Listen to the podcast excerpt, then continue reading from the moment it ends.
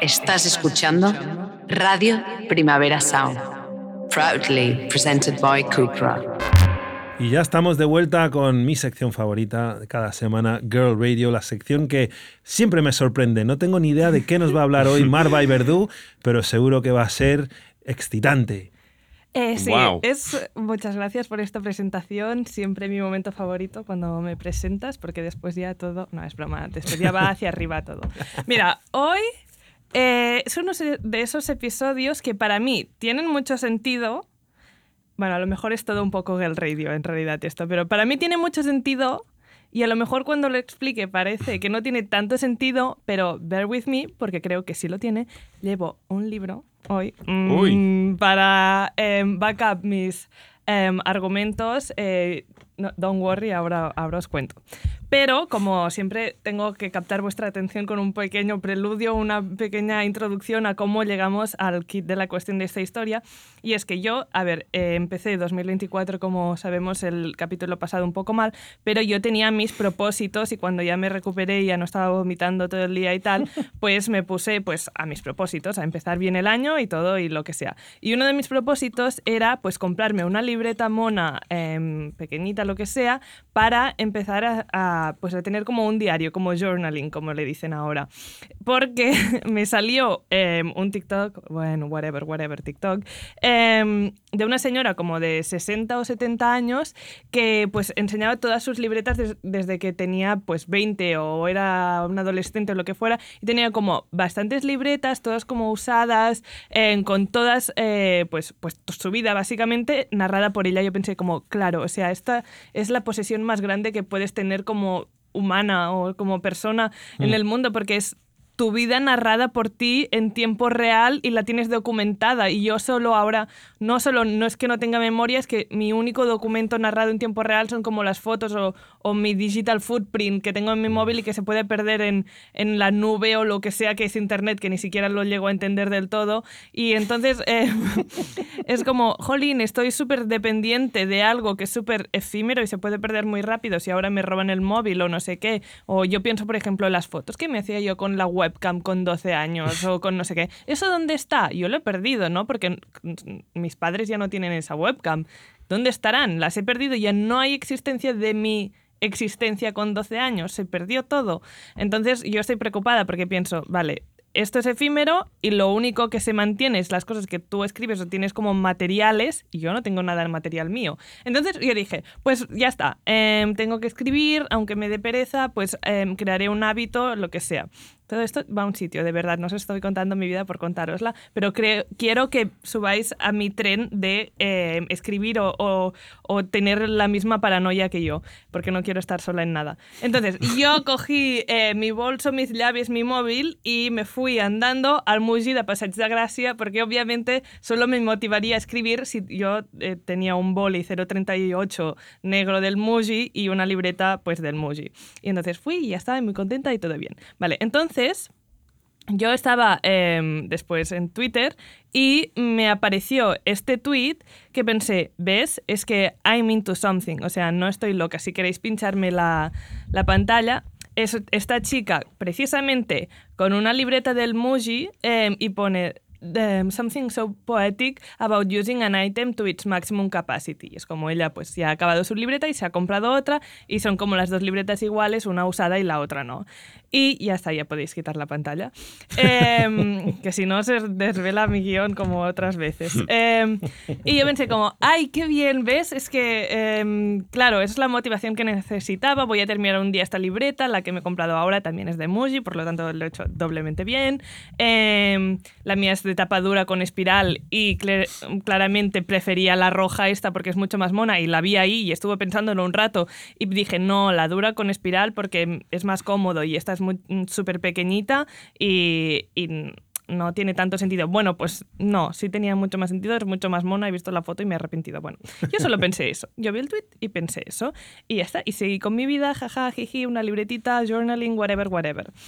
Pero la cosa, y se lió en Twitter con este tweet, porque pensarás, vaya mierda tweet, ¿por qué me estás enseñando esto? A mí me da igual. No, porque después hubo una chica que le contestó como quoted tweet em, a este de las dos libretitas del Muji y no sé qué, y ese ese tweet eh, me hizo espiralar y muchísimo y esto es de lo que va el episodio, ¿vale?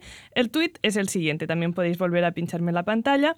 Vale, pone que no se ve, pero sí se ve. Imaginaros que aquí em, hay el tweet anterior que os he enseñado de las libretas. Y dice em, esta chica, essay to be written about the commodification of journaling for journaling's sake as a perform introspection in the digital age. Uf, duro, ¿eh? ¿Qué pasa? ¿Tania se llama? Tania, she went Tania, hard. ¿qué, ¿qué, pasa? Vale, Tania dice, de, se debería escribir un essay, un, un artículo o algo eh, sobre la commodification, como la mercantilización del journaling solo para hacer journaling, o sea, sin un propósito claro, solo para journaling, eh, como, o sea, solo con este propósito que en realidad es una, una performance de falsa introspección en, en, la, en la era digital.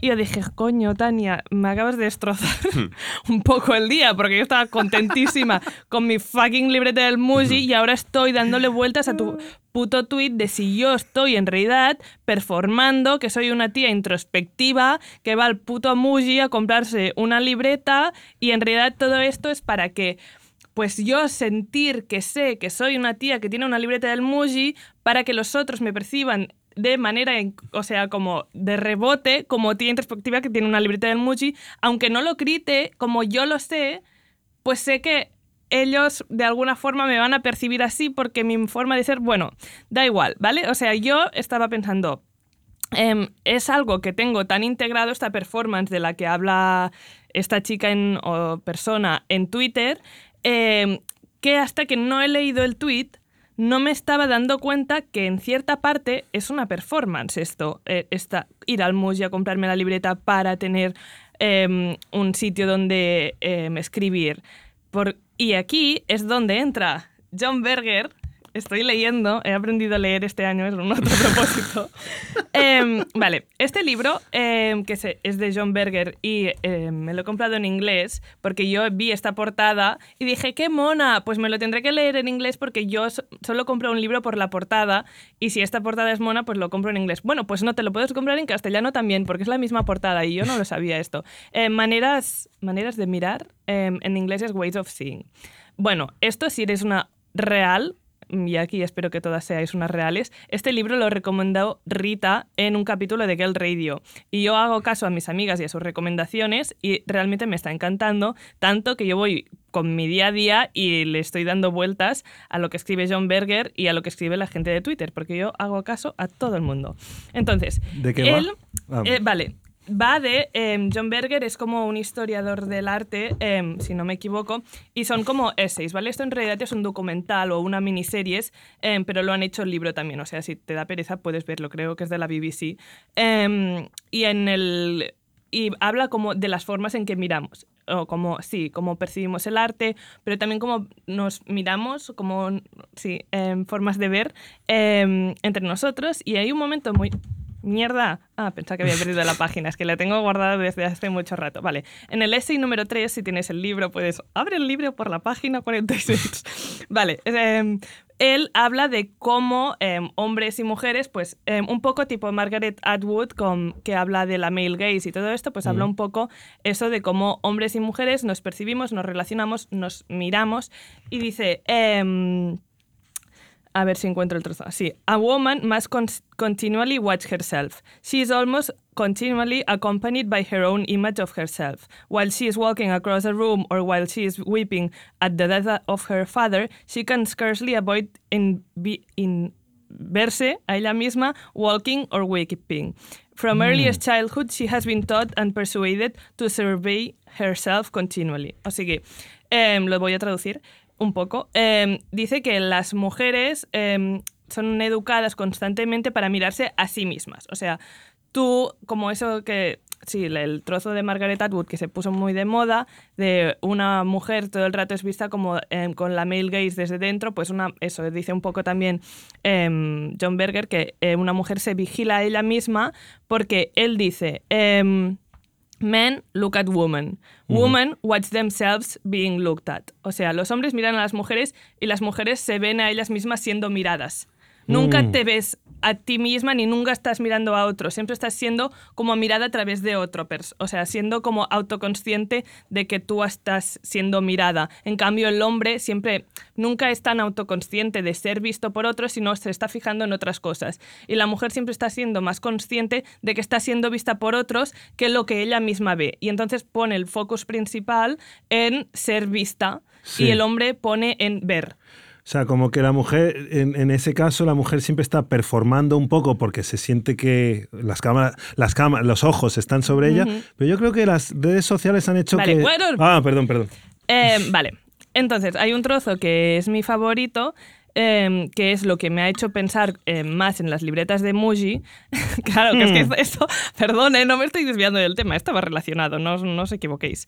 Vale, em, John Berger dice, Her own sense of being in herself is Sí, her own sense of being in herself is supplanted by a sense of being appreciated as herself by another. O sea, dice, su propio em, sentido de ser ella misma está suplantado por el sentido de ser ella apreciada por otros, ¿vale? O sea, no un poco lo que ya he dicho, pero resumido en una frase. Vale, y yo digo, esto me parece súper interesante porque siento que se me aplica 100% em, a todas las mujeres, obviamente, como dice John Berger, pero en el concretamente pensando en la libreta de Muji y esta chica de Twitter que dice em, de la performance del introspection, no sé qué, en la era digital, me he dado cuenta, porque John Berger aún no, o sea, cuando John Berger escribió esto, aún no existían las redes sociales, que yo ya no me siento tan identificada con esto ser vista por desde fuera por ser mujer, sino por ser un usuario online. O sea, como me paso muchas más horas online que casi en la vida hmm. real, siento que soy más soy un usuario que una persona mujer o una persona hombre, ¿sabes? Y entonces soy un usuario. Entonces, en la en la concepción de usuario no es como una utopía en plan, ay, existo en un mundo no real y por lo tanto estoy em, liberada de todas las miradas, sino que como usuario, esta mirada, esta performance constante de la que habla John Berger, no es para un hombre que me está mirando, sino para un follower imaginario que me está mirando. O sea, yo estoy performing no para la male gaze, sino para la follower gaze. Y aquí es mi punto exacto. O sea, en plan, el cambio para mí como persona, yo cuando hablamos de la male gaze me siento identificada, pero me he dado cuenta que esta male gaze en mi cabeza no es un hombre imaginario que está constantemente Em, vigilándome o surveilling me, como dicen en inglés, em, sino que es un, un, follower o un grupo de followers imaginarios que están constantemente como viendo lo que hago, en plan, están aprobando que me compre esa libreta de Muji, están aprobando em, que compre el 038 negro, de, el boli 038 negro de Muji, están aprobando que Em, aunque yo no cuelgue, o sea, por ejemplo, están aprobando que yo lea este libro em, y a lo mejor, por ejemplo, el fin de semana colgué em, una foto de, uno de, los primeros capítulos de, de, esta, bueno, esto, colgué esta página, la página 8, chicos, todos a la página 8. porque me gustaba lo que decía, pero lo colgué y entonces literalmente es la follower gaze, pero también real, porque tú como follower viste ese story, no sé qué, punto, genial.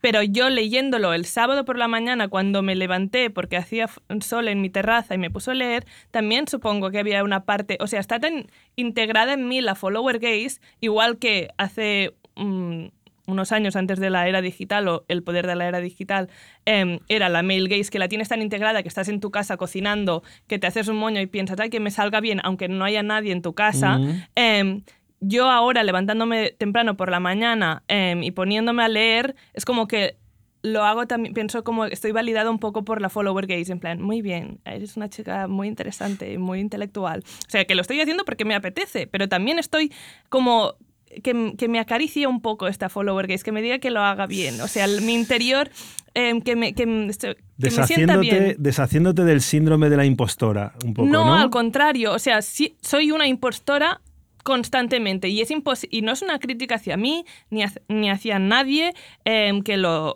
Es como simplemente cómo estamos configurados ahora. Ahora estamos configurados como para siempre como mujer y ahora yo creo que se traslada un poco más allá de las em, barreras del género, porque como usuario yo creo que constantemente seguramente estás actuando como para un grupo de followers imaginarios o para una presencia online imaginaria, porque esto que estaba haciendo era em, la vida real, no nadie sabía qué estaba haciendo, pero constantemente hay ese inconsciente que tú todo el rato estás performing, todo el rato estás performing, dando vueltas, dando vueltas a la, al espiral del hámster, em, del cual no puedes salir. Estamos configurados así. Y esto es lo que yo me he dado cuenta.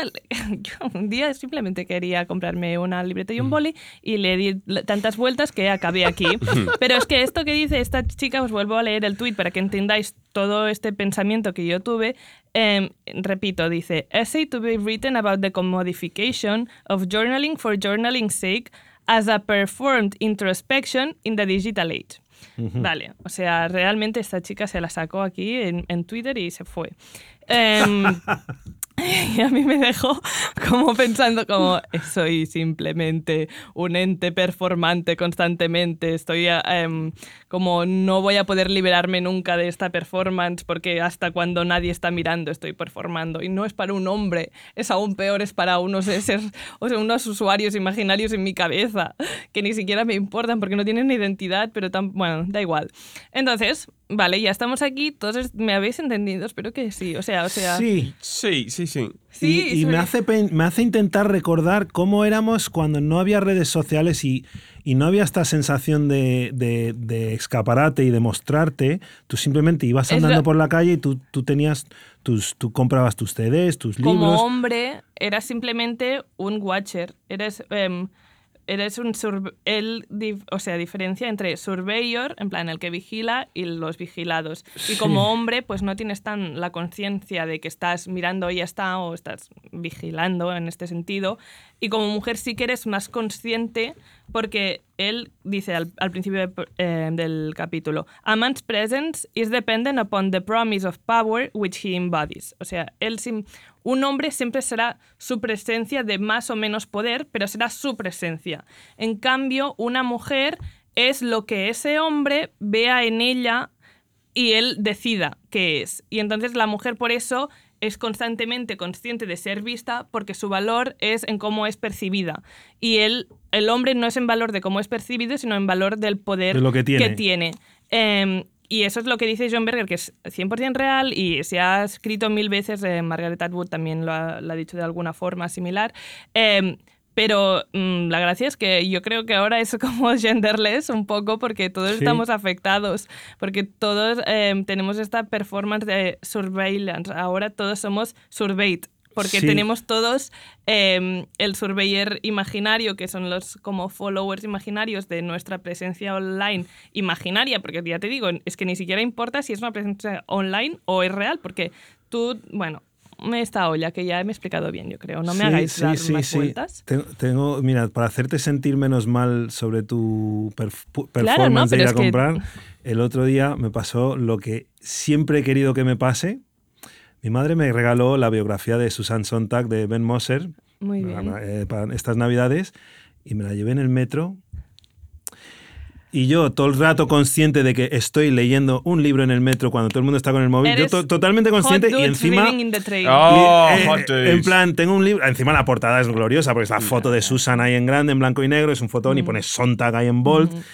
Y me bajo en el clot y me, me para una chica, me dice, perdona, disculpa, no quiero molestarte, ¿te importa si te hago una foto? Porque, porque trabajo para una editorial y soy fotógrafa y quiero hacer, quiero hacer un Instagram de gente leyendo en el metro porque cada vez se ven menos. Y yo estaba estallando por dentro, en plan, o sea. This is my moment. Es, como que incluso cuando le dije a mi madre, va, regálame el libro de Sontag, había un, algo dentro de mí, es como, bueno, lo voy a leer en el metro y alguien, alguien, lo, verá, alguien lo verá. Mira qué guay este, tío, este tío. que no es un. Está leyendo a Sontag, ¿sabes? La diosa de todo esto y Y simplemente has validado también la voz interior que te decía, la gente te está mirando, eres el tío que lee. O sea, tú autosurveillándote, o sea, autovigilándote, te diste la razón. Por lo tanto, esta voz tuya interior de performar va a, ser, va a ser ahora aún más potenciada porque simplemente se validó que es lo que estaba ocurriendo. Bueno, en fin, estamos atrapados, ¿vale? Pero para no seguir en este en esta misma corriente voy a, a, aportaros, a llevaros em, la, la, otra parte, la otra cara de la moneda, ¿vale? Ah. Em, que la cosa es que la gente, yo, mira, yo me quedé con ese tweet y, y me quedé eh, atrapadísima y ya no, no volví a entrar a Twitter porque pues estaba dándole vueltas en plan, tienes razón, vaya falsa, nunca vas a escribir en esa libreta, solo para tener eh, pues la, la idea performática de lo que eres, realmente eres algo, seguramente no eres nada, simplemente eres una performance. Vale, pues no, la gente en Twitter se volvió loca contra em, eh, este usuario que escribió em, lo de la performance introspectiva y la, la acusó un montón de de que era súper innecesario este tweet, em, que era, o sea, que el, la, publicación... A ver, es que tienen razón, ya veréis, ahora vais a cambiar todo lo que me habéis comprado, que he dicho, ahora vais a volver a cambiar de opinión. Em, que el tweet este de las dos libretitas em, es súper inofensivo, era simplemente una chica diciendo como, jolín, mira, he acabado una libreta, ahora me compro otra, o sea, literalmente no hay commodification, no hay mercantilización, simplemente es como bastante como anti-sobreconsumista, ¿no? En plan, una cosa la terminas y te compras otra, no compras 50.000 libretas y no las usas. Hmm. Em, y que la chica esta, el, usuario que respondía, em, estaba intentando parecer súper inteligente y utilizar palabras como commodification y performance e introspectiveness y que realmente era un comentario que no se aguantaba por ningún sitio y que se realmente quería hacer un ensayo que lo hiciera, que lo hiciera y ya está, y que se callara, pero que no, que no en plan, is it to be written about whatever. Y, la gente, bueno, os leo algunos de los em, mensajes, sí. los tweets que le respondieron. Em, una le dijo, and I'll be writing my essay on the pretentious online intellectualist personas some people adopt in an effort to appear superior to others. No, pero eso también. Es, ¿Qué te pasa la gente? es feud, feud. Ryan Murphy, la nueva serie. ¿eh? Em, es que, pero hay muchísima más, o sea, se volvió todo un topic. Yo si estabas en ese Twitter moment, porque em, fue un momento, o sea, duró como el sábado o el domingo, pero si estabas ahí, eh, avísame, porque es que siento que yo estuve em, durante un par de días solo leyendo tweets a favor, en contra, gente intelectualizando, desintelectualizando. Bueno, este decía, y yo escribiré un essay sobre las las, o sea, las intelectual personas que, que, son súper pretenciosas online, que es como eso, una un personaje que la gente adopta para parecer superior a, los otros, em, pero que no, no lo eres, cariño. Em, otro le dice, not really performative if the notebook is actually used though, is it? Es como, claro, es no, verdad, es una performance Si, la, si, la, libreta está usada. O sea, sería una performance si solo publicara ella haciendo ver que está escribiendo. Um, he has a point. Um, y otro lo dice, everything's performative for a person who can imagine being genuine earnest. Em, y le, dice, todo es una performance para las personas que no pueden imaginar ser actual, o sea, ser em, genuinas, actually genuine. Em, y otro literalmente le decía, and what would the essay say? En plan, ¿y qué diría ese essay? Porque claro, no sé, es un poco como has hecho un anunciado y, y te has ido. Y mi favorito, porque yo, a ver, Entiendo las dos bandas. Yo veo el point del performative eh, introspectiveness in digital era. No sé si venía a cuento de ese tuit o no, pero sí que entiendo el point que estaba intentando hacer esa chica. Pero hay una persona que, que la critica, que sí que hace otro point que me da mucha rabia y ahora os voy a decir que a lo mejor no tiene tanto que ver, pero me da mucha rabia. Y él le responde otra. Essay to be written about, the grandiloquence of proclaiming, essay to be written about. Or I could write an essay about, as a performed intellect in the digital age. Dice, em, escribiré un essay sobre la grandilocuencia de proclamar, em, escribiré un essay. O em, podría escribir sobre como acto de performance intelectual en la era digital.